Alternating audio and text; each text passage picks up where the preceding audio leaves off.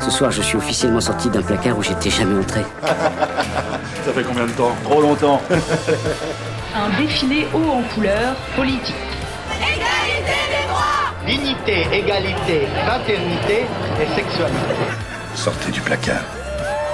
Et surtout, bienvenue dans le nôtre. Si vous n'êtes jamais venu, notre placard, c'est un coin sympa où on vous accueille une fois par mois. Dans nos canapes, on papote culture et vie quotidienne, des billes, des trans, gays, lesbiennes. Au programme ce soir, les personnages LGBT dans la culture pop, dans les films, les séries, la télé, etc. Il n'y a jamais eu autant de personnages LGBT dans les séries télé qu'en 2016. C'est une étude de la Gay and Lesbian Alliance Against Defamation qui le dit, puisque sur presque 900 séries passées à la loupe, une quarantaine développe une intrigue autour d'un personnage LGBT. Mais au-delà des séries, dans les films, au cinéma, on a encore vu fleurir des personnages gays, lesbiennes, trans. Alors aujourd'hui dans le placard, on sort de nos tiroirs nos coffrets DVD et nos films. Et pour en discuter, deux experts en pop culture. Marie Turcan, vous êtes journaliste et vous écrivez notamment à Libération. Bonsoir. Euh, avec nous également Maxime Donzel, journaliste et réalisateur du documentaire notamment Tellement Gay euh, sur l'homosexualité et la pop culture diffusée sur Arte en 2015. Bonsoir. Bonsoir. Et puis avec nous tout au long de cette émission également Maureen, notre spécialiste des représentations, euh, qui va nous accompagner pendant une heure. Bonsoir Maureen. Eh oui, avec plaisir, bonsoir. La petite armoire, elle va où? Dans le placard donc autour de la table ce soir, Marie Turcan et Maxime Donzel, vous êtes deux journalistes, mais avant d'être journaliste, vous avez aussi vu, comme tout le monde, des films, des séries euh, LGBT. Alors est-ce que vous avez un premier personnage de série, de film qui vous a marqué? Euh, Il peut être euh, assez vieux, ça peut dater d'il y a plusieurs années, quelques quelqu'un qui vous a marqué bah, ça, dépend de la question. Ouais. Euh, je trouve que récemment, il y a eu des personnages LGBT qui sont beaucoup plus forts et qui m'ont beaucoup plus marqué. Si on parle des premiers personnages, il y avait la série The L World et du coup, tu avais beaucoup de personnages enfin, différents. On montrait des, femmes un peu butch comme, comme Shane à l'époque, qui pour moi, où je me disais, tiens, c'est possible d'être une lesbienne et d'être euh, d'assumer ne pas euh, s'approprier les codes de la féminité classique. Après, aujourd'hui, je trouve que la série Transparente a vraiment bouleversé complètement la manière dont on, représente les LGBT et euh, le personnage de, Moira, qui est, euh, qui est cette femme trans de sexagénaire, est juste euh, magnifique et pour, pour, moi complètement bouleversante parce que pour le coup, ça remet en cause toutes les notions de, de, patriarcat qu'on connaît aujourd'hui. Maxime Donzel Moi, j'avais été... Les mêmes Non, aussi, oui, j'aime beaucoup ce personnage aussi, mais c'est un, plus un souvenir ancien de d'avoir vu euh, pour la première fois un personnage vraiment différent de ce que j'avais vu jusqu'à présent. C'était le personnage, alors je me souviens plus de son nom, mais incarné par River Phoenix dans euh, My Own Private Idaho de Gus Van Sant. C'était euh, un personnage complexe, puis un personnage cool, un personnage beau. Enfin, j'avais jamais vu ça. Pour moi, tous les homos que j'avais vus, c'était des personnes âgées, un peu agressives, un peu bizarres. Et là, tout d'un coup, j'avais envie d'être lui, quoi. Et du coup, pour moi, ça, ça a été un personnage vraiment marquant pour ça. Sur ces personnages un peu anciens, là on parlait de The L euh, est-ce qu'il y a des clichés que vous avez vus plus tard en fait en revoyant ces séries, en voyant d'autres séries qui sont peut-être plus récentes, peut-être plus fidèles et vous êtes dit euh, en fait ces représentations étaient euh, un petit peu, un peu particulières? Ben, en fait, c'est toujours compliqué de savoir ce qui est une. On a toujours une dose de subjectivité nous-mêmes quand on dit qu'une représentation n'est pas fidèle à la réalité. Donc aujourd'hui, quand on, il y, a beaucoup de débats aujourd'hui sur le sexe lesbien dans Mademoiselle, dans La vie d'Adèle, dans et en fait, on en vient parfois à un peu du coup critiquer parce que à travers son prisme à soi, parce qu'on n'a pas cette pratique sexuelle là, de se dire euh, bon bah c'est pas réaliste, elles font que des ciseaux, c'est pas réaliste. Euh. donc c'est un, un, peu compliqué de, de pouvoir se demander euh, objectivement ce que c'est une représentation réaliste concrètement forcément, mais il y a quand même des, clichés, des stéréotypes qui ont collé à la peau des personnages d'abord gays. On peut quand même penser à des films comme La Cage aux Folles, ça reste quand même, euh, pour le coup, vraiment, on ne parle même pas de juste de pratique sexuelle, mais juste en tant que personnage, on intègre. Euh, Je pense que justement, euh, le fait qu'il y ait beaucoup plus de personnages aujourd'hui, ça permet un peu de se, de se refamiliariser, d'apprécier ces clichés à nouveau. Parce que finalement, à l'époque, c'est qu'il n'y avait que ça. donc c'est ça qui pouvait être gênant, alors qu'aujourd'hui, bon, on voit beaucoup de représentations très variées, très différentes, et du coup, on peut comprendre un peu mieux l'intérêt de ces personnages-là. même moi, je préfère encore dans Deux heures moins le quart avant Jésus-Christ, euh, qui est beaucoup plus amusant, beaucoup plus écrit. Euh, on sent que le réalisateur, il connaissait des homosexuels quand même. Et même si c'est un cliché, c'est des clichés que moi, je reconnais de ma vie. Enfin, j'ai, voilà, moi et mes potes, on a pu être comme ça. Et donc, du coup, je trouve que ces clichés-là, avec le temps, ils finissent par même être, on a un peu de tendresse pour eux finalement. Est-ce que vous savez quand sont apparus les personnages gays et lesbiens euh, dans les séries ou dans le cinéma? Est-ce qu'il y a une date, Maxime Donzel? Ça a commencé aux États-Unis dans. Je pense que le premier personnage gay, c'est Billy Crystal. Dans je sais plus quel soap opéra, pas terrible. ça, c'est le premier. soap opéra, c'est super. Attention, je vais m'opposer très fort. Il y en a des bien, mais celui-là n'était pas voilà. Et puis il y a eu Dynasty. Je pense que c'était un peu les. Je pense que c'est les, les, débuts. Et souvent, il y a quelque chose qui va pas. la personne est considérée comme malade. Ou... Oui, voilà. de toute façon, tous les films avec les lesbiennes finissent mal. Ah, finalement. mais la, la, première précurseuse, c'était Hélène DeGeneres dans les années 90 avec sa série Hélène d'ailleurs. Mhm. Et, euh, et c'était bouleversant parce qu'elle a, elle a, elle a, fait son coming out assez tard, je crois dans les, dans les, dans les saisons 4, quelque chose comme ça. Et en fait, euh, quand elle a fait son coming out, la série a été annulée juste derrière. Et en fait, c'était quand même bouleversant parce qu'elle a, elle a vraiment dit euh, au monde entier, c'était la première personnalité lesbienne, et maintenant on sait, c'est une des plus grandes présentatrices au monde. Mais euh, mais, mais, mais, à l'époque, ça lui a coûté sa place. Quoi. Donc c'était à la fois quelque chose de bouleversant, elle était en une de tous les magazines, mais en même temps, euh, on n'était pas tout à fait OK pour, euh, pour accepter son homosexualité. Et en même temps, c'est peut-être pas finalement la question de l'apparition du premier personnage gay dans l'histoire du cinéma en général, c'est plutôt à quel moment on quitte un espèce de double niveau euh, de lecture, puisqu'on sait que euh, aux États-Unis, pendant l'ère classique, euh, il y avait des personnages LGBT, enfin des personnages gays. En l'occurrence, je pense notamment à certains Lem Show de Billy Wilder, avec cette fin Nobody's Perfect. il est déguisé en femme pendant tout le pendant le film, et en fait c'est un homme, et donc c'est pas grave qu'il soit une femme, il va qu'il soit un homme, il va quand même pouvoir partir avec un homme. à votre avis, quand est-ce que les personnages euh, gays sortent vraiment du placard, finalement, dans les représentations? C'est-à-dire que c'est dit qu'ils sont homo. C'est ça. Euh, quand est-ce que ce n'est plus un sous-texte Quand est-ce que ça devient texte, finalement? Hmm. C'était la colle de Maureen. Non. en même temps, c'est une question bâtarde. Je sais pas si on peut, je sais pas si on peut dater. C'est juste à votre avis. Quand bah, la question c'est qu'est-ce que tu veux dire par euh, sortie aujourd'hui? Genre la représentation aujourd'hui, tu, tu, tu, as des personnages LGBT. Est-ce que pour toi, comment est-ce que tu qui sont, qui sont envisagés officiellement comme tels et Je pense que ce que veut dire Maureen, en fait, c'est qu'il y a beaucoup de films dans lesquels euh, l'homosexualité était vue par les gens qui voulaient la voir, mais qu'on pouvait voir le film sans voir cette homosexualité-là. Ah, il y a eu la Reine des Neiges. Mhm. Peut-être. voilà, on sait, pas. Mais du coup, il y a des films bah, maintenant, aujourd'hui, quand on parle de séries dans lesquelles il y a des homos, on sait qu'ils le sont puisqu'ils le disent, puisque, puisque ça se voit à l'écran. Il y a eu beaucoup, beaucoup de films avant dans lesquels ça ne se voyait pas. À quel moment il y a eu cette, cette bascule qui a été faite? Années 80, avec Almodovar peut-être euh? oh, mais Même la révolution sexuelle. Hein, après, c'est juste comment c'était fait, mais dès les, Boys in the Band, hein, qui était donc un film de Friedkin, qui racontait euh, le, voilà, une soirée entre homosexuels à New York, c'est juste que tout le monde allait vraiment très mal. Quoi. Donc ce qui, ce qui a été un gros changement, c'est quand ils ont arrêté de systématiquement montrer des homosexuels comme étant des gens qui, sont, qui vont très très mal et qu'il n'y a rien de positif dans leur vie. Et voilà, mais je pense que dès les années 60, ça commence. Euh, la France... Hmm, c'est toujours plus compliqué en France. oui. Euh, Il n'y en a déjà pas beaucoup en fait au final. Enfin, même aujourd'hui, en tout cas, on a, on a peu de séries, mais même dans, dans nos séries actuelles françaises, il n'y a que 10% qui a vraiment euh, bouleversé ça et qui a montré, bah, tiens, on a une héroïne et en plus elle est lesbienne et on n'a rien à foutre. 10% qui est très, c'est très récent comme série en plus. Ouais, c'est sorti l'an dernier.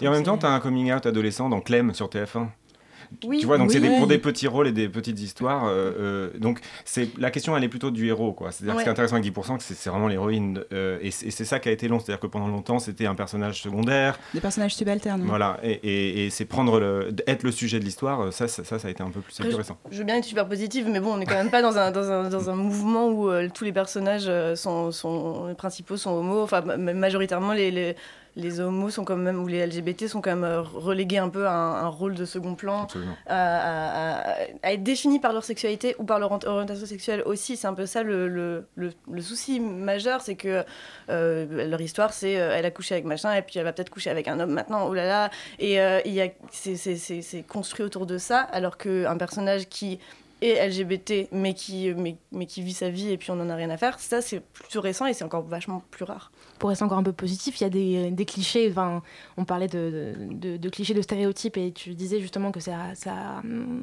c'était vachement relié à la manière dont on imaginait en fait la, norme, ce qu'on définissait comme cliché, mais il y a quand même des choses qui ont disparu. On arrête, euh, comme disait Maxime Nonzel, de, considérer que euh, c'est une maladie, c'est quelque chose où on est mal. vous êtes d'accord pour dire que c'est quand même quelque chose qui a changé aujourd'hui. Aujourd'hui, les personnages sont plus positifs que négatif. Moi, je suis très cynique, donc. Euh, non, non, non, non, mais en vrai, il y a quand même énormément de films. Euh, toutes les lesbiennes ont vu les 15 films lesbiens à voir, parce qu'il n'y en a que 15 à peu près. Et il y en a 12 qui finissent par une mort ou un cancer. Ou, enfin, c'est quand même pas. Hein, enfin, même, c'est pas. C'est quand même pas fou. Aujourd'hui, on parle de, de, de films. Euh, quand, enfin, on, on s'étonne quand les films finissent bien en fait, quand les deux meufs finissent ensemble. Enfin, pardon, parler des filles principalement, mais du coup, euh, enfin. C'est oui, oui, soyons positifs. Moi, je me, je me réjouis de 10%, je me réjouis de, de, de personnages de, de séries très récentes. euh, où, euh, je sais pas si je peux digresser sur euh, Supergirl, mais il y a, a- c'est c'est, euh, c'est une série de CBS qui est hyper mainstream et, euh, et c'est sur Supergirl, donc qui est le, pendant féminin de Superman. Et récemment, la sœur de la héroïne, a fait son coming out et elle, passe toute la saison 2 à comprendre euh, qu'en fait elle aime les femmes.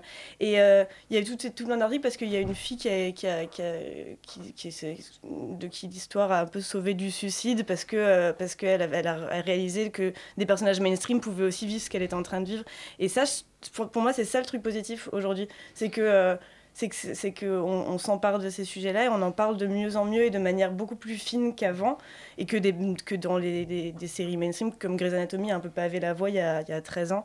Ben maintenant. euh, Maintenant, les personnes, les personnes peuvent se reconnaître dans les. C'est pas juste des séries de niche. Alors, t'as des séries de niche qui vont maintenant pousser le truc un peu plus loin, aller dans le post-patriarcat, aller dans le post-coming out, comme, dans, comme avec euh, Cucumber ou Transparente. Mais, euh, mais globalement, euh, ça, ça parle aussi au mainstream et c'est ça qui est cool. Euh, je trouve que pour le coup, ces derniers temps, ce que j'ai remarqué, c'est beaucoup de personnages bisexuels et qu'il y a une incompréhension euh, assez euh, partagée de la bisexualité et qu'on a l'impression que les séries trouvent que c'est intéressant d'expliquer, de raconter, de montrer des personnages bisexuels. Euh, ça, Alors- on en voyait en fait assez peu et je trouve que depuis un certain temps, ça revient. Enfin, c'est. Vous auriez des exemples de séries? Parce que moi, j'avais justement l'impression que la question de la bisexualité était finalement la Ah oui. plus compliquée et que les séries et les films en général n'arrivaient pas à se départir d'un espèce de bipartisme genré. Je pense no- notamment à Orange is the New Black, dans laquelle on passe son temps à demander à l'héroïne quand est-ce qu'elle redevient hétéro, quand est-ce qu'elle redevient lesbienne, comme si on ne pouvait pas Mm. être absolument les deux en même temps. Donc, est-ce que vous avez des exemples Oui, en fait, c'est le personnage de Joe McMillan dans Alton Catfire, donc c'est pas non plus une grosse série hyper connue et tout, mais j'ai je trouve ce personnage euh, vraiment intéressant parce qu'il est vraiment bisexuel, c'est ça, et, et, et j'espère un homme qu'il y en en aura plus, plus. C'est un homme. ouais. Et, et en fait, on- surtout, et c'est peut-être c'est pour ça que c'est pas forcément une bonne nouvelle, parce que j'étais hyper surpris de voir une représentation d'un homme bisexuel qui était correct, quoi. Mm. Et, et du coup, c'est pas Je crois que dans les séries, c'est un des seuls euh, hommes euh, à, à être bisexuel. Enfin, euh, la bisexualité est l'apanage des femmes dans les séries, mais, Mm. mais c'est typique. Et en plus, souvent, c'est. euh, elle va tromper sa meuf avec Mm. un mec ou elle va tromper son mec avec une meuf. Et c'est toujours des histoires comme ça. C'est pas juste.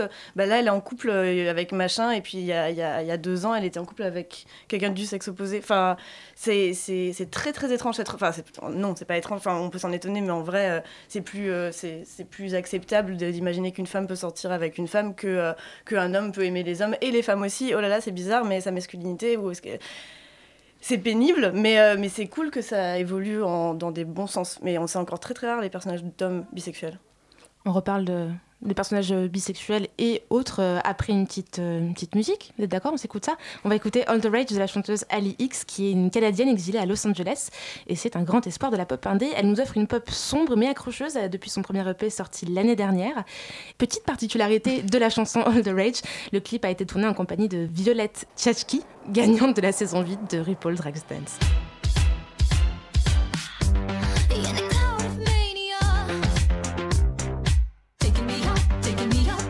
Me down.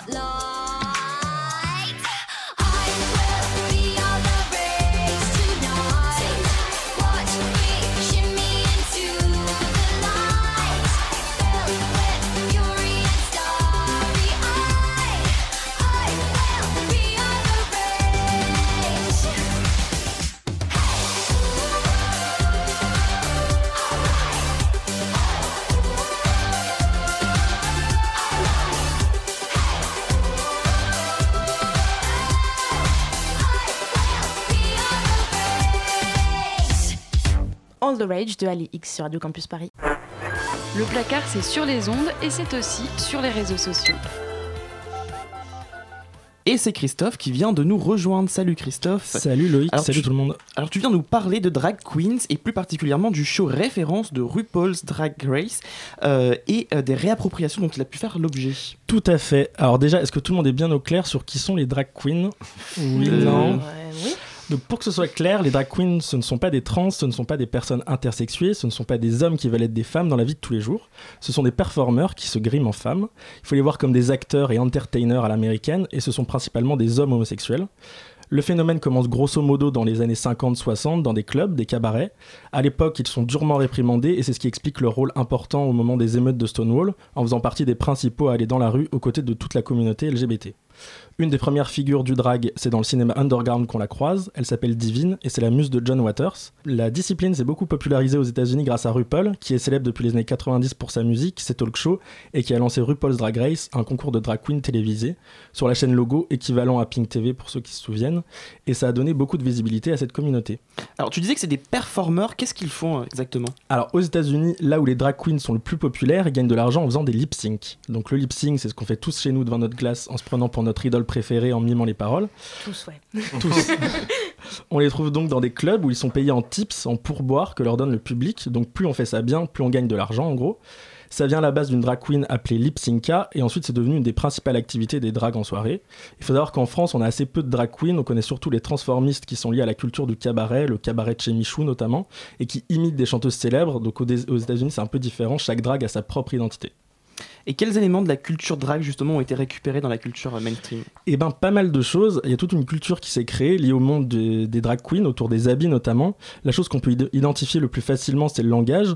Alors, quelques termes comme ça, très utilisés par les Américains, comme appeler ses copines des sluts ou des bitches, donc qui veulent dire euh, salope. Euh, le terme slay, récupéré par Beyoncé dans son dernier album et qui veut dire en gros avoir tout déchiré. Euh, Yas, très populaire aux États-Unis. Ou encore work bitch, récupéré par Britney et qu'on pouvait entendre déjà dans les années 90 dans la bouche de RuPaul avec son hymne You Better Work. Euh, mais c'est surtout le lip sync dont je vous parlais qui a été récupéré. Je vous parlais donc de RuPaul's Drag Race, la compétition de drag de RuPaul à la télé. Et bien, le lip sync, c'est l'épreuve ultime et éliminatoire présente dans chaque épisode de l'émission où les deux candidats les moins bons s'affrontent dans un duel final. Et donc cette épreuve a été purement copiée par Jimmy Fallon dans son Late Night Show, d'abord opposant Jimmy Fallon à ses invités, puis qui a engendré une sorte de spin-off, un show propre dédié à ça, le Lip Sync Battle, animé par LL Cool J notamment. On a eu écho du show en France par des vidéos sur internet comme euh, Anna Tawai qui lip sync sur Wrecking Ball de Miley Cyrus ou euh, une des vidéos les plus vues euh, d'ailleurs euh, de cette année, Channing Tatum sur Run the World de Beyoncé. Mais alors, est-ce que c'est pas une bonne chose que ce soit récupéré cette histoire?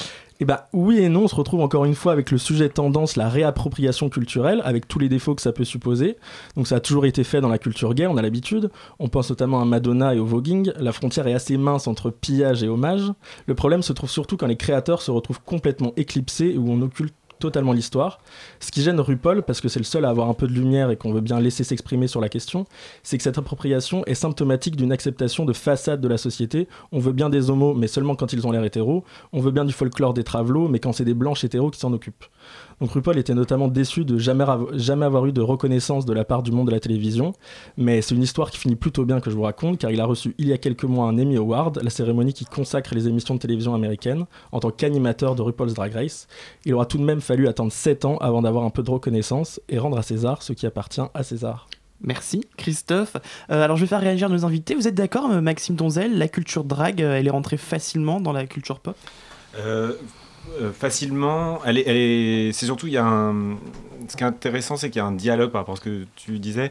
Il y a un dialogue qui se fait entre différentes euh, cultures minoritaires. euh, les, les- termes dont tu parles, euh, c'est intéressant parce qu'ils sont aussi employés par des cultures euh, euh, noire américaine, et que du coup il y a un échange qui se fait que je trouve assez passionnant euh, pour le coup. les- ça- ça- on se vole les choses entre communautés, et ça c'est assez intéressant. La, la question sur est-ce que c'est rentré facilement, euh, il y a eu une période dans les années 90 où il y avait tout Wong Fu, qu'est-ce qu'il y avait d'autre, un autre film comme Mhm. ça, euh, les, les Priscilla, Reine du désert, il y a eu une espèce de grande période, et puis elles sont tombées en désuétude, c'est vrai que c'est fou ce que, ce que RuPaul a réussi à faire, parce qu'il n'y avait plus une drag queen à Paris, hein, au début des années 2000, euh, on n'en voyait plus, hein, et, et c'était comme les dinosaures, elles avaient disparu, euh, et tout est revenu là depuis quelques années, et ça je trouve ça plutôt chouette. C'est revenu même dans les séries, dans des films Il y a peu de personnages de drag queen dans des séries. Euh, ouais.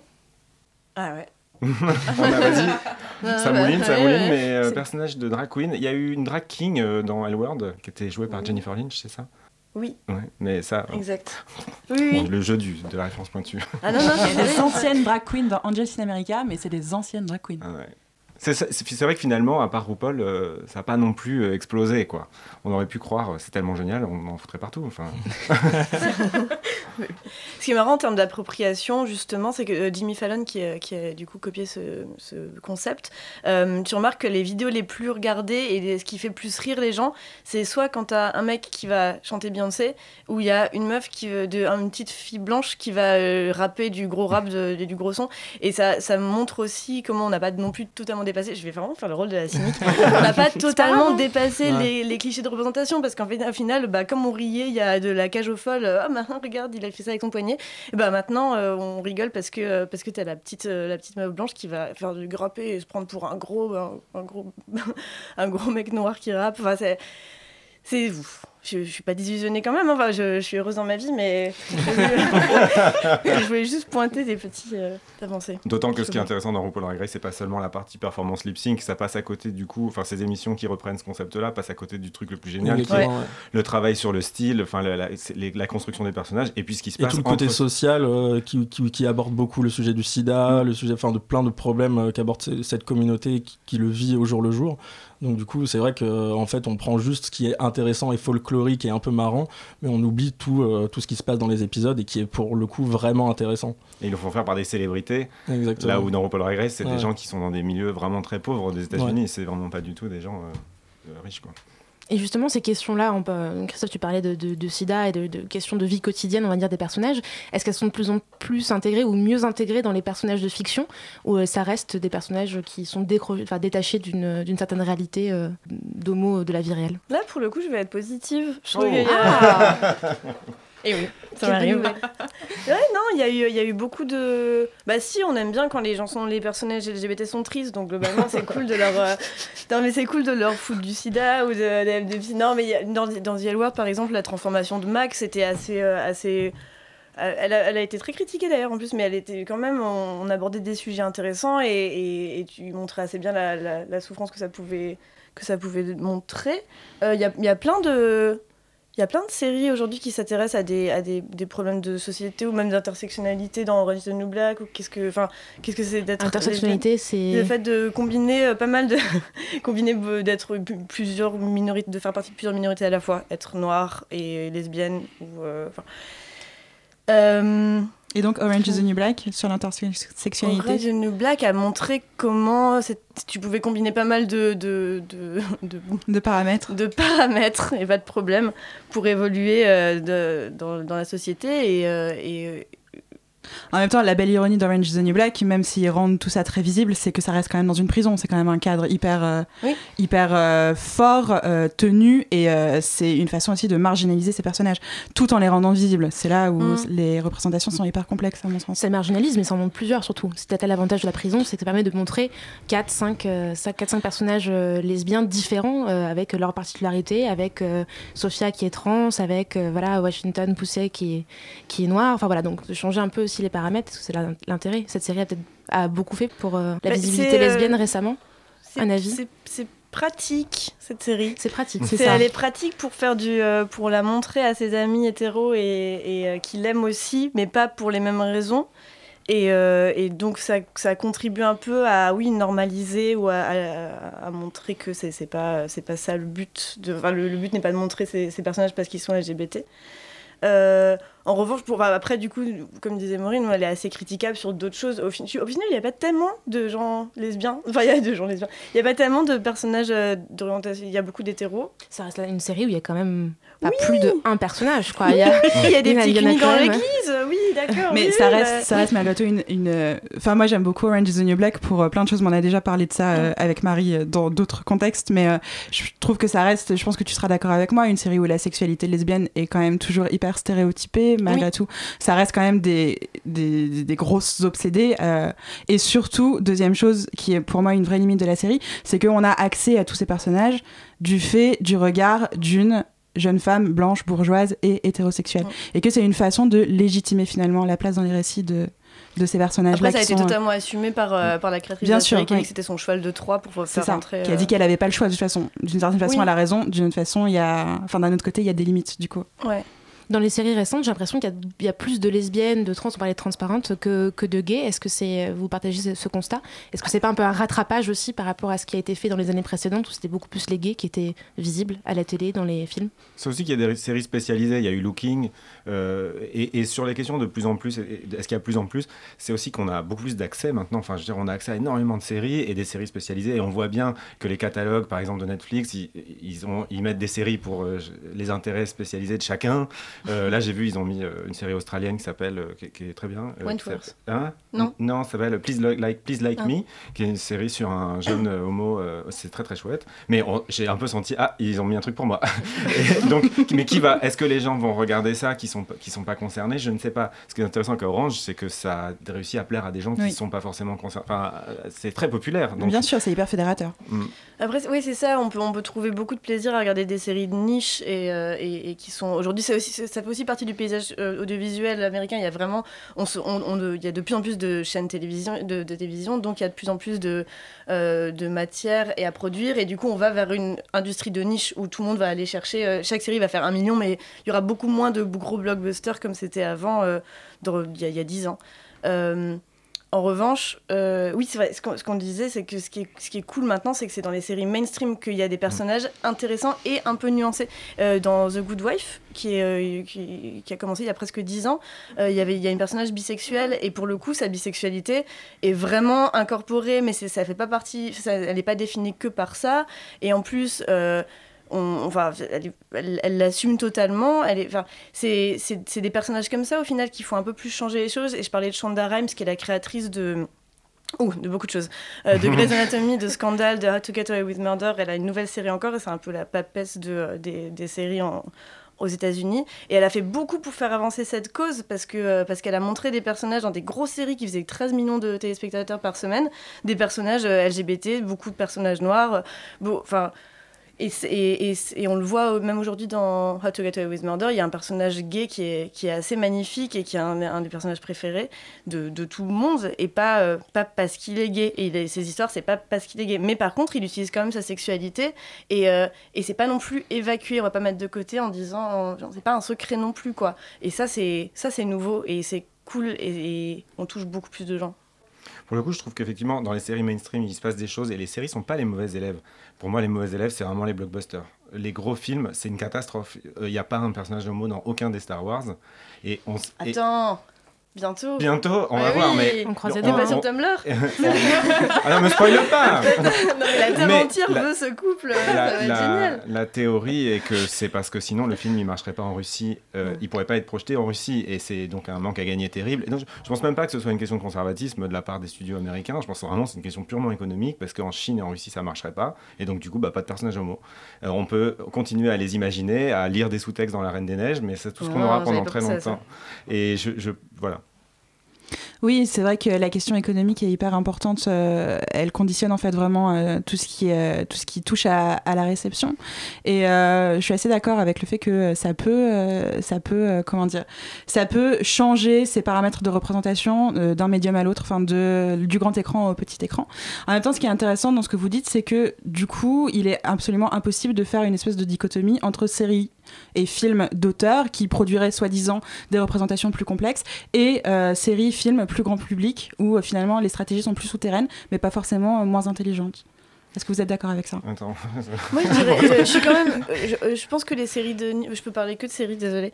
Euh, je, je pense que les séries sont quand même de niche, sont quand même plus en avance sur certaines choses. Je parlais du post-patriarcat pour euh, pour Transparente. C'est vraiment une série qui bouleverse la manière dont on dont on envisage euh, à la fois l'orientation sexuelle, à la fois le genre. euh, Mais tout est, tous les personnages sont euh, sont, sont, sont complètement libres et, euh, et ne vivent pas dans ces carcans-là. Et euh, c'est c'est montre un peu d'une société à part du coup parce que c'est quand même une famille. Euh, complètement libre et, et- et acceptante, donc pas dans un monde très réel par rapport à notre monde d'aujourd'hui. Mais euh, les séries de la BBC, euh, c'est pas la BBC, la- des- les, les séries anglaises Cucumber et Banana, Mm. je sais pas si vous en avez entendu parler, c'était... euh, Cucumber était une série juste sur un homme de 50 ans gay euh, qui, ne s'est jamais fait pénétrer, qui n'a jamais pénétré personne. Et c'est incroyable de montrer ça parce que c'est vrai que, enfin, qui, qui, a, ça montrait des, des, pratiques sexuelles différentes et, et, ça restait une série de niche aussi. Et c'est des sujets que moi j'avais jamais vus et, et qui m'intéressaient. Et Banana était pareil, euh, montré, montré de- bah, il y avait un épisode sur une trans, il y avait un épisode sur deux jeunes lesbiennes, il y avait un épisode sur, euh, bah, sur ce, vieil homme euh, gay qui revient dans la série. Et, euh, et on montre quand même, on va quand même un peu plus loin en fait. C'est pas, c'est pas le coming out de la personnage secondaire de Supergirl. Là, tu vas réfléchir un petit peu à qu'est-ce que c'est d'être une femme euh, dans Transparente ou qu'est-ce que tu, tu questionnes, tu vas quand même questionner un peu plus loin quoi. Donc je trouve qu'il y a, il y a quand même un- un- une différence entre les séries mainstream et les séries de niche aujourd'hui. Et ces séries euh, indé, euh, on attend d'elles maintenant qu'elles nous, euh, effectivement, qu'elles nous emmènent plus loin. L'histoire du clair. jeune gay de base, on en- bon, c'est bon, enfin, on l'a vu, et je trouve que ce que c'est- moi j'adore Transparente parce qu'il n'y a aucun personnage de mec gay. Il, il y a Ah, tout le reste. Mais, et c'est ça qui est passionnant parce qu'en fait, on a tellement mis en avant les gays par rapport au, au reste de- du spectrum LGBTQ+, Hmm. pardon. J'ai dit tout. Euh, euh, et- le i, je crois. Euh, que- Mais c'est pas pour dire que c'est pas bien. hein. Mais bref, euh, c'est transparente et, et vraiment super pour ça parce qu'on veut qu'on, que ces séries-là nous racontent des choses un peu qui vont plus loin. Et Looking, t'en Mm. avais pensé quoi? J'ai pas réussi à tenir plus de trois épisodes. Ah, ouais, ouais, j'avais beaucoup de mal, mais il y a plein de gens qui adorent. Donc je- On quitte la radio, on zappe sur TV Cliché. Je passe euh, beaucoup de temps dans les, dans les placards. Radio Campus Paris aussi, un mardi par mois à 20h. Oui, oui, ou alors sous les canapés. Il faut bien varier un peu. Impossible de faire une émission sur les représentations LGBT au moment de Noël, au moment des fêtes, sans parler des fameux téléfilms que TF1 et M6 euh, diffusent tous les après-midi jusqu'à l'indigestion. Et pour en parler, évidemment, bah, il y a Maureen. Et oui, euh, comme toujours, en effet, impossible, Camille. Justement, j'ai dégoté pour vous La Star de Noël, un téléfilm qui date de 2013 et que M6 a diffusé au début du mois. Alors, l'histoire n'est pas franchement compliquée. C'est un mec, Chris, dont la femme est morte et qui galère tout seul à élever ses deux gosses. Le but, bien sûr, ça va donc être de rendre une maman à cette petite famille. Et ça tombe bien parce que la fille de Chris apprend que son père est allé au lycée avec Nikki, une célèbre pop star internationale, et qu'ils sont même sortis ensemble. S'ensuit donc un certain nombre de péripéties pour les faire se revoir. Et bien sûr, ils vont tomber amoureux, et bien sûr, ils vont affronter tous les obstacles, et bien sûr, l'amour va triompher. Comme dans tous les cas, évidemment, l'amour triomphe. Alors c'est super, mais qui est-ce qui est LGBT dans cette histoire? Alors, dans les personnages principaux, personne, euh, c'est impossible, ou presque en tout cas, de trouver un téléfilm de Noël dans lequel les héros ne sont pas blancs et hétérosexuels. Du coup, j'ai déplacé mon viseur sur les personnages secondaires. Et dans la star de Noël, justement, il y a Carmine, l'assistant de Nikki, la star internationale. Alors, Carmine, il est gay, ça ne fait absolument aucun doute. Il est maniéré, maniéré pardon, il est efféminé, il est superficiel. Il porte des costumes dont la laideur rivalise avec ceux de Mika dans The Voice. Il porte aussi des lunettes carrées. Bref, Carmine pue le stéréotype. D'ailleurs, l'homosexualité exacerbée du personnage lui vaut d'être installé sur un mode gentiment comique comme un monstre. C'est en tout cas ce que suggère plusieurs fois Nikki quand elle dit aux enfants de Chris de ne pas avoir peur de lui. Autre scène assez révélatrice, après une séance de dédicace pendant laquelle la chanteuse s'est rendue compte que les enfants qui venaient faire signer leur disque étaient en fait ceux de son amour de lycée, elle demande à Carmine de les rattraper pour les ramener dans sa loge. Carmine part donc à la recherche des enfants et quand il le retrouve, les deux gamins s'enfuient. Cette fuite, soyons clairs, elle ne sert à rien dans l'histoire. Elle est même proprement incohérente puisque le but des enfants, c'est justement d'approcher Nikki pour la convaincre de revoir leur père. La course-poursuite est donc juste là pour asseoir le personnage de Carmine comme une figure comique mais néanmoins menaçante pour la norme hétérosexuelle que signalent les deux enfants. Très flippant tout ça, mais en fait, du coup, il y a quand même rien de très original, en fait, si je te suis. Alors, rien de très original, euh, non, mais en fait, ce qui m'intéresse avec ce personnage, c'est moins les stéréotypes qu'il prend en charge que sa place dans la fiction.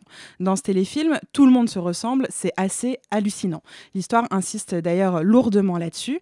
Nikki, bien qu'elle soit devenue une star à peu près intergalactique de la chanson, n'a pas changé. Elle le dit d'ailleurs plusieurs fois, je veux être normale.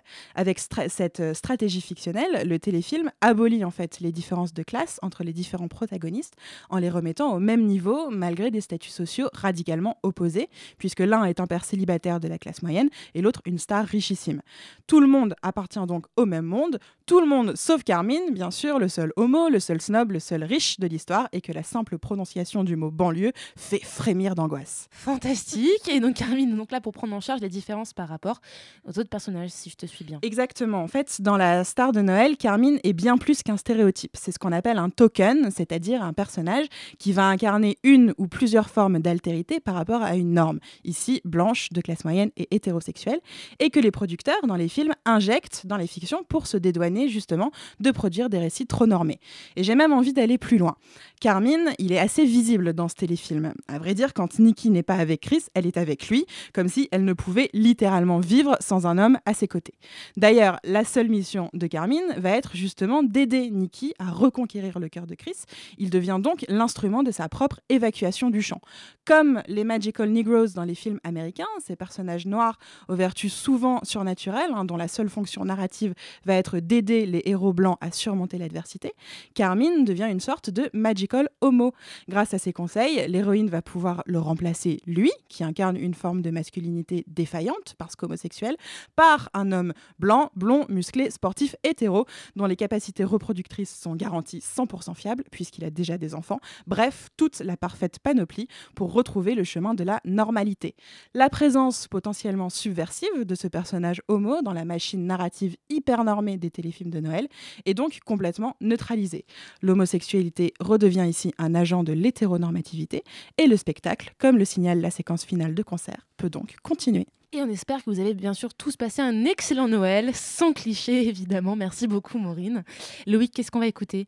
Et tout de suite, on écoute Will Young. Il a été le premier gagnant de Pop Idol en Angleterre en 2002. Il est ouvertement gay et ça ne lui a pas empêché d'avoir une longue carrière avec 7 albums à son actif. Il est l'une des figures gays de la pop anglaise. En 2011, Will Young sort son cinquième album, Icos, un opus très personnel, comme en témoigne le titre I Just Want a Lover qu'on écoute maintenant. I just wanna love her. Nothing that is complicated. I don't wanna know you. We don't have to talk about it. Let us both discover. There is nothing better than just lying here together. Staring out the bedroom window.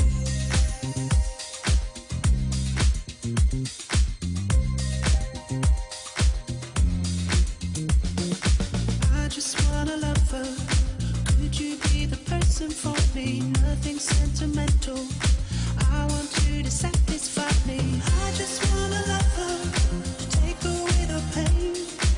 I just wanna love her, to fool around again.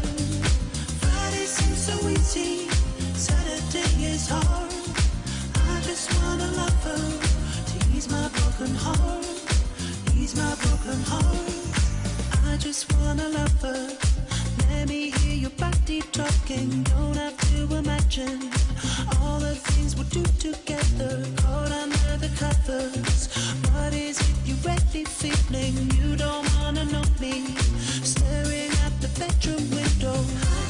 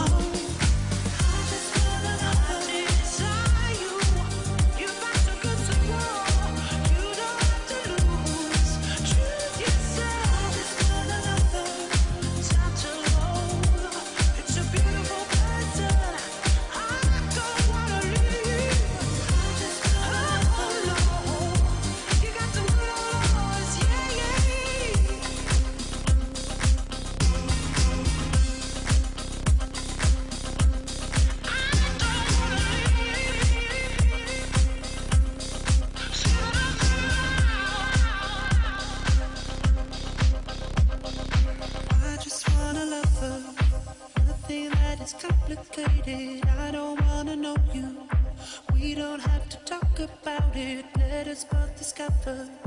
There is nothing better than just lying here together. Staring at the bedroom window. C'était I Just Want to Love de Will Young. Sortez du placard et rejoignez le nôtre, un mardi par mois sur Radio Campus Paris.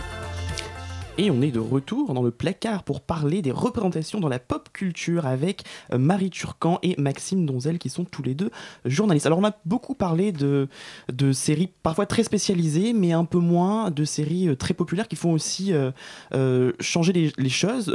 Par exemple, est-ce que vous pensez qu'un coming out dans la série Plus belle la vie, ça fait bouger les mentalités? Moi, je- j'en suis convaincu. hein. Je pense que la plupart des gens n'ont pas accès dans leur quotidien à une personne LGBT et que du coup, à la télé, euh, c'est là qu'ils peuvent projeter, comprendre. Il y a un truc très éducatif, c'est un peu gonflant de dire ça, mais je pense, et je pense que les scénaristes souvent sont de bonne foi. Alors, souvent, ils se plantent, mais parfois, ils font les choses plutôt bien. Et pour revenir sur l'exemple de, Clem, cette série de TF1, le gamin fait son coming out à son père et le père pose toutes les questions connes qu'on pose à un coming out quand on sait rien sur la question. Bah, quand est-ce que tu as choisi de devenir homo? Et le fils lui dit bah, J'ai pas choisi. Et lui, et lui fait toute l'explication. Et c'était un petit peu, c'était un peu cucu, mais c'est une vraie éducation pour, que les gens puissent avoir une expérience de ça et de projeter et comprendre. Et du coup, si dans leur vie il y a un coming out, dans leur famille, bah, peut-être qu'ils seront un peu meilleurs pour le recevoir. C'est vrai qu'on est plutôt dans un milieu favorisé, faut, faut pas l'oublier non plus. Euh, Moi, ma maman, elle regarde pas euh, Master of None et, Transparente, quoi. Elle regarde, euh, elle regarde la télévision le soir devant. Elle regarde TF1. Et, et c'est bien que dans ces séries-là, euh, on, puisse, euh, puisse montrer ça et toucher un public différent. Au final, on a l'impression qu'on a beaucoup évolué et tout, mais. Les gens ont voté Trump, enfin, on est quand même euh, le- Et Fillon. les- et Fillon. Enfin, faut- non, mais en, en fait, il faut, faut aussi euh, voir que la société évolue dans, dans, dans un sens qu'on apprécie, mais, mais sur le, dans le fond, il y a quand même beaucoup, beaucoup de gens encore qui sont pas du tout sensibilisés à ces sujets-là, qui regardent pas des œuvres qui, euh, qui touchent à ces sujets-là, et que bah, ça fait du bien. À l'époque, euh, pendant longtemps, c'était Gazon maudit, le seul film lesbien que, que les gens pouvaient citer euh, dans la vie. Et moi, je me pose une question euh, par rapport à cette euh, visibilité dans des objets qui sont très très populaires. Est-ce que la télé-réalité a pas fait aussi beaucoup euh, du loft à, au Prince de l'amour en passant par Bienvenue chez nous et Quatre mariages pour une lune de miel où il y a souvent, par exemple, des couples, en l'occurrence plutôt plutôt gays. Ah, il y avait un couple lesbien l'autre jour, mais c'est assez rare. Est-ce que vous pensez qu'il n'y a pas un déplacement finalement de la fiction vers quelque chose de plus documentarisant, si on peut dire? Il y a, y a du, il y a du bien et du mal parce qu'il y a à la fois du coup des personnages sympathiques euh, que voilà LGBT, mais il y a aussi, euh, enfin, les histoires euh, de personnes trans font, sont exploitées par la télé-réalité. Oui. Enfin, je veux dire les trucs genre tellement vrais. C'est, on peut se dire que c'est sympathique parce que du coup ils parlent de la question, mais souvent c'est d'une manière. C'est scandaleux, bien il sûr. Faut, il focalise à mort sur la transition et pas sur euh, voilà et pas sur autre chose. Donc et bon, il y a du, il y a du pour et du contre. après, moi je trouve que le fait que ces sujets-là existent dans Dans l'espace public. l'espace public et, dans- et surtout dans la culture populaire de masse, ça, c'est forcément quand même un peu une bonne chose. Ouais, alors que dans dans Secret Story euh, saison 1, t'avais Erwan, le mec trans de 16 ans ou 17 ans. Et à l'époque, Secret Story, c'était, c'était, c'était un petit peu nouveau quand même. Et puis, c'était quand même il y a 10 ans. Euh, moi, c'était la première fois que je voyais une personne trans à la télé. Et je voyais ce petit mec qui devait garder son secret. Alors, c'était un peu nul parce que c'était vraiment son secret. Je suis trans. Mais du coup, bah, il pouvait pas aller à la piscine parce que, euh, parce que bah, il, avait encore des bandeaux pour, pour cacher ses seins. Et, euh, et ça a pas duré très longtemps. Ça a duré une semaine ou deux. Et, en- plus, après, il est resté dans la maison des secrets pendant, pendant plusieurs semaines et c'était cool de voir euh, pour, pour le coup avoir un, personnage euh, enfin une personne différente à la télévision et à la télé qui allait complètement à contre-courant des clichés qu'on voit il y a quand même toujours un homo un peu folle qui est, sélectionné dans les candidats de- des émissions de télé-réalité. Et moi, je me pose des questions là-dessus. Est-ce que c'est positif ou non? Je pense, j'ai une belle, une belle culture de Secret Story, donc une autre référence Secret Story. Euh, récemment, il y avait deux mecs qui se sont pris au jeu de se faire appeler, c'est pas Catherine et Lydiane, mais c'est un peu comme ça, et ils Mhm. faisaient genre Brigitte et Charlotte, enfin, et, euh, et toutes les semaines, bah, on les mettait en, en scène comme ça, comme les deux mecs qui font les folles, et, euh, et je sais pas si c'est de la, si on peut le voir positivement, on peut peut-être le voir positivement quand même, comme eux qui se réapproprient euh, ces codes-là, et en fait, s'ils ont envie de, de faire ça, et bah, tant mieux pour eux, parce qu'on a, on a dépassé ce, ce, ce truc de cliché, ou est-ce qu'on perpétue quand même un peu le- les, les mêmes clichés Notamment la confusion, c'est-à-dire qu'il y a quand même dans le grand public une confusion terrible entre orientation sexuelle et identité de genre. Ouais. Les gens n'arrivent pas à comprendre cette différence-là, et c'est hyper important pour les personnes trans que les gens la comprennent. Donc, euh, enfin, moi, dans mon quotidien, euh, je- j'explique peut-être une fois tous les deux jours à quelqu'un qu'on utilise elle pour parler d'une femme trans et pas il. C'est hallucinant comme les gens ne comprennent pas ça. Et, et il faut que la culture pop le fasse, parce qu'en fait, euh, qui peut faire ça d'autre? Enfin, bon, plein de gens et tout le monde. Mais c'est important que ce soit fait dans la culture pop. Alors du coup, des fois, c'est confusant. C'est-à-dire que, enfin, c'est pas un mot, ça, confusant. Non, mais ça existe. Disons que ça existe. C'est confusing. Euh, et donc ça, c'est un peu rageant parce que du coup, on comprend pas. Mais bon, c'est leur vie, c'est leur droit. Mais il il on a envie de plus d'histoires comme ça qui permettent aux gens de comprendre ça. Et de normaliser aussi, c'est un mot qu'on entend souvent. Est-ce qu'on a, est-ce que c'est mettre des personnages LGBT, ça normalise entre guillemets dans, dans les histoires. euh, voilà, bah, c'est quelqu'un comme tout le monde, on raconte plus. euh, voilà, bah, il ou elle est gay, euh, mais simplement, bah voilà, bonjour, euh, voici son conjoint, sa conjointe. Ça vous semble une bonne chose ou enfin ou vous voyez ça d'un mauvais œil? Je me tourne vers le cynisme qui est à ma droite. non, non, je- je- j'en suis, j'en suis ravie. En fait, je me pose des questions sur le, le- le- le- à quel point la- l'art doit éduquer, en fait, enfin, à quel point la, la- la- la culture est là pour. Euh, pour faire changer les esprits aussi, enfin pour le, pour, le, pour le coup, je cherche pas que ça dans une série, mais en même temps avec mon prisme, mon prisme de, euh, de, de, visionnage de série, aujourd'hui si une série est pas, s'il y a que des mecs blancs, et ben je vais pas réussir à la regarder parce que ça va me saouler, mais euh, ça peut rester une série que d'autres gens trouveront correcte. Donc c'est, je, me pose beaucoup de questions sur euh, là-dessus, sur euh, est-ce que euh, comment traiter d'une œuvre en essayant de sortir quand même un petit peu de soi et, en, et le prendre quand même en, en, en termes de culturel, mais tout en ayant conscience de... faut qu'une œuvre ait conscience de son impact quand même dans la société. Et, mais, je pense que les séries le font maintenant et, et globalement, avec tous les networks et tous les fans et tous les réseaux sociaux, il y a tellement de retours rapides que euh, quand ils tuent la troisième personnage lesbienne d'une, de la troisième série pour, euh, dans The, The 100, je crois, récemment. Et, euh, bah oui, il y a beaucoup de, personnages lesbiens qui se font tuer dans les séries et au bout d'un moment, bah, comme maintenant on a une caisse de résonance qui fait qu'on peut leur faire prendre conscience, euh, ça va dans le bon sens aussi et on peut, on peut éviter ces écueils-là. Tu peux répéter ta question Ah, ça va, il n'y a pas que moi. non, non, il n'y a pas que toi, Maureen. C'était sur le fait que le fait de normaliser, donc de, de ne plus avoir à dire que tel personnage est lesbienne ou, euh, ou gay, et donc du coup que l'intrigue ne se focalise plus sur ce détail entre guillemets, c'est juste voilà, c'est un, un trait de plus de, que- de la personnalité, de la- du caractère de- du personnage. Est-ce que c'est positif ou pas? Est-ce que ça du coup euh, ça enlève aussi les, les différences Et donc tu- du coup ça voilà, on enlève cette, cette, euh, ce côté un peu éducatif peut-être aussi, je sais pas. Mais tu sais, il y a eu cette série, euh, ce qu'ils avaient appelé carrément le nouveau normal. Euh, Ah non, je connais pas ça. Ils avaient appelé- Horrible série. ouais, Le terrible, nouveau non, normal. Horrible. Parce que la no- ça normalise, c'est-à-dire qu'on décide, voilà, maintenant c'est comme ça, c'est normal.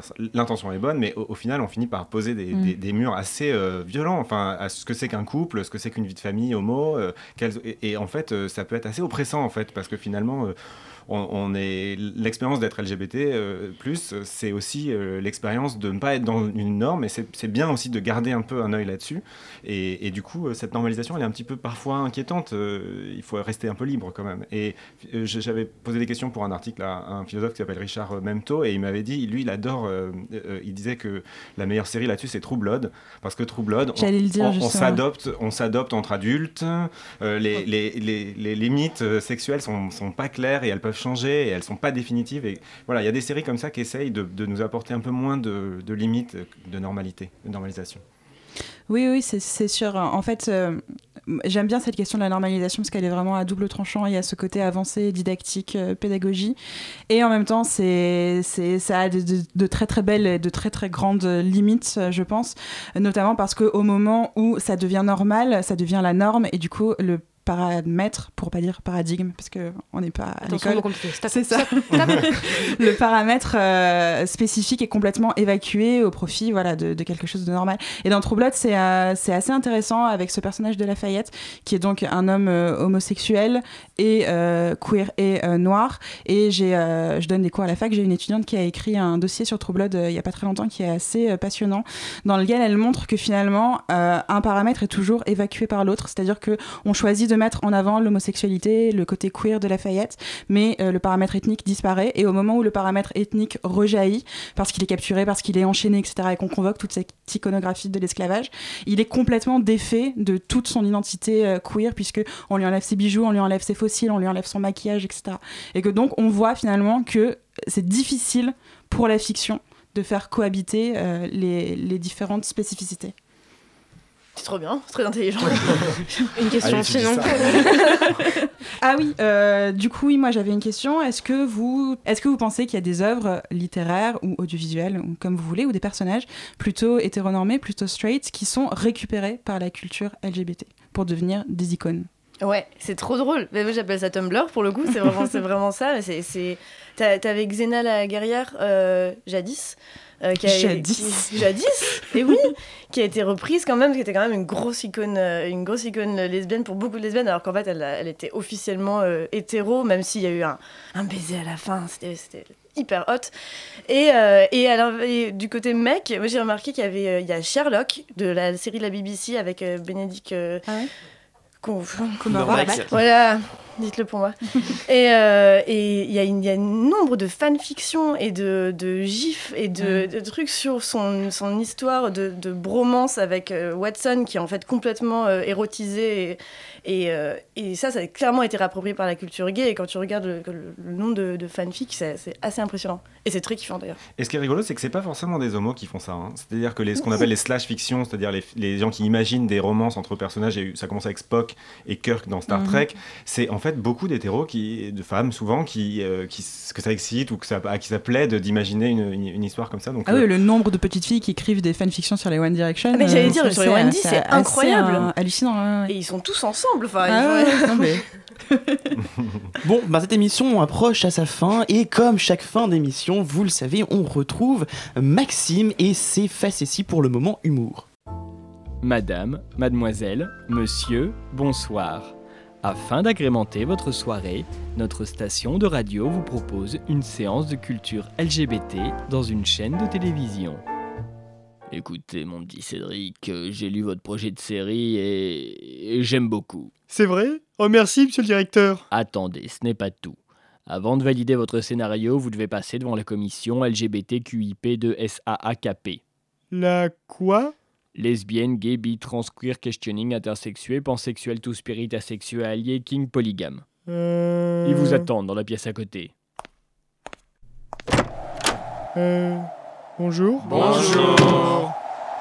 Nous vous écoutons. Alors, euh, c'est l'histoire d'un homme Quel genre?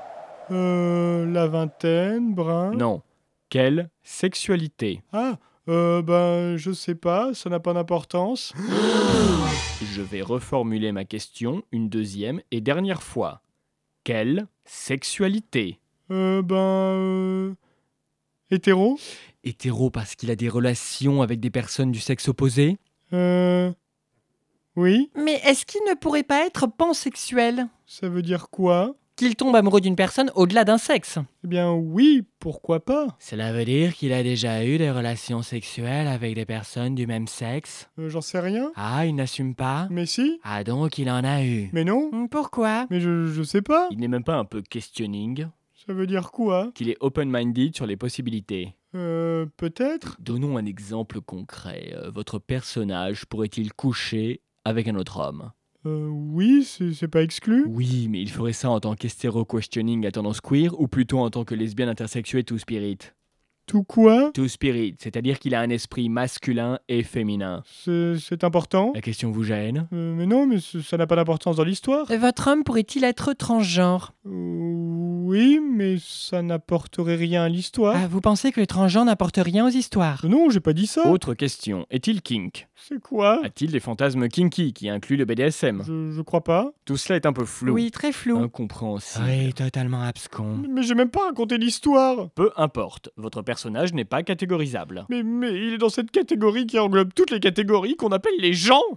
Ah mais les gens hétéronormés queerless mais open questioning ou les gens lesbiennes anti-alliés homo-intersexués Euh, je sais pas.